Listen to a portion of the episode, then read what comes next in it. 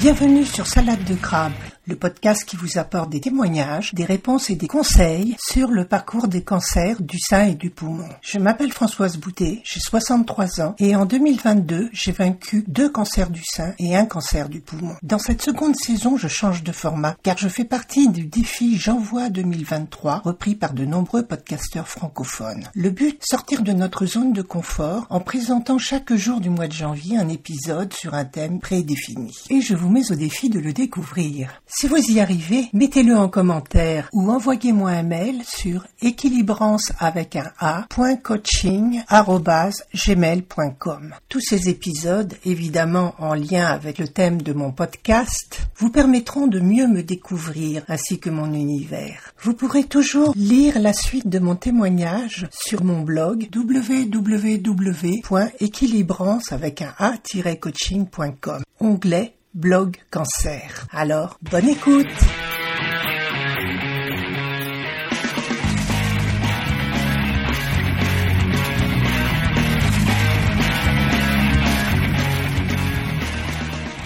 Je suis sûre qu'il y a des choses que vous ne connaissez pas de moi. Par exemple, saviez-vous que j'avais une âme d'artiste? J'ai toujours aimé dessiner et j'ai pratiqué la plupart des techniques graphiques mine de plomb, peinture à l'huile et à l'acrylique, gouache, aquarelle, encre de Chine, encre de couleur, feutre, pastel. D'ailleurs, dernièrement, j'ai retrouvé un bloc avec mes premiers dessins, réalisés lorsque j'avais quinze ans. Des portraits au crayon de ma famille, et cela m'a fait tout drôle de les revoir et de me souvenir de leurs figures.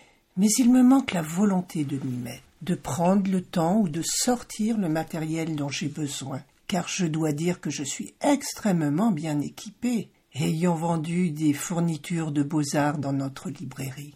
Et comme beaucoup de zèbres, tout m'intéresse. D'ailleurs plus d'une manière théorique que pratique, parce que souvent je n'ai pas le déclic pour passer à l'action, et c'est dommage. Il y a quelques années, je m'étais inscrite à un cours de dessin, plus pour pratiquer que pour réellement apprendre les bases, que je connais déjà pas mal.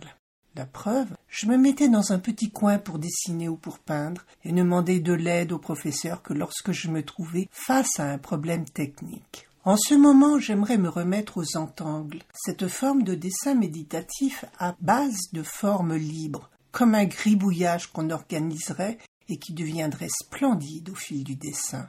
J'ai sorti mon carnet, un feutre noir, et il trône depuis plusieurs semaines sur ma table basse. J'en ferai demain, c'est sûr, car vous ai-je déjà dit que je suis championne de procrastination en ce moment?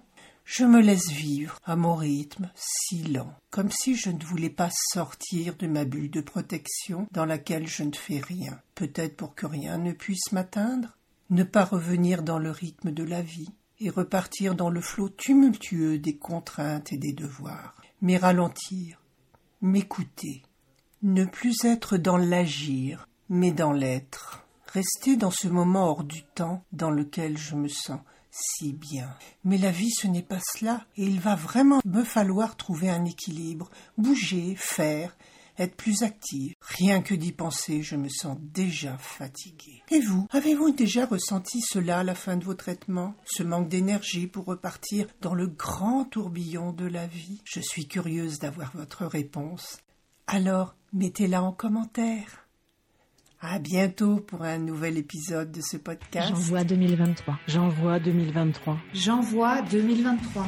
J'envoie 2023. J'envoie 2023. J'envoie 2023. J'envoie 2023. J'envoie 2023. J'envoie 2023.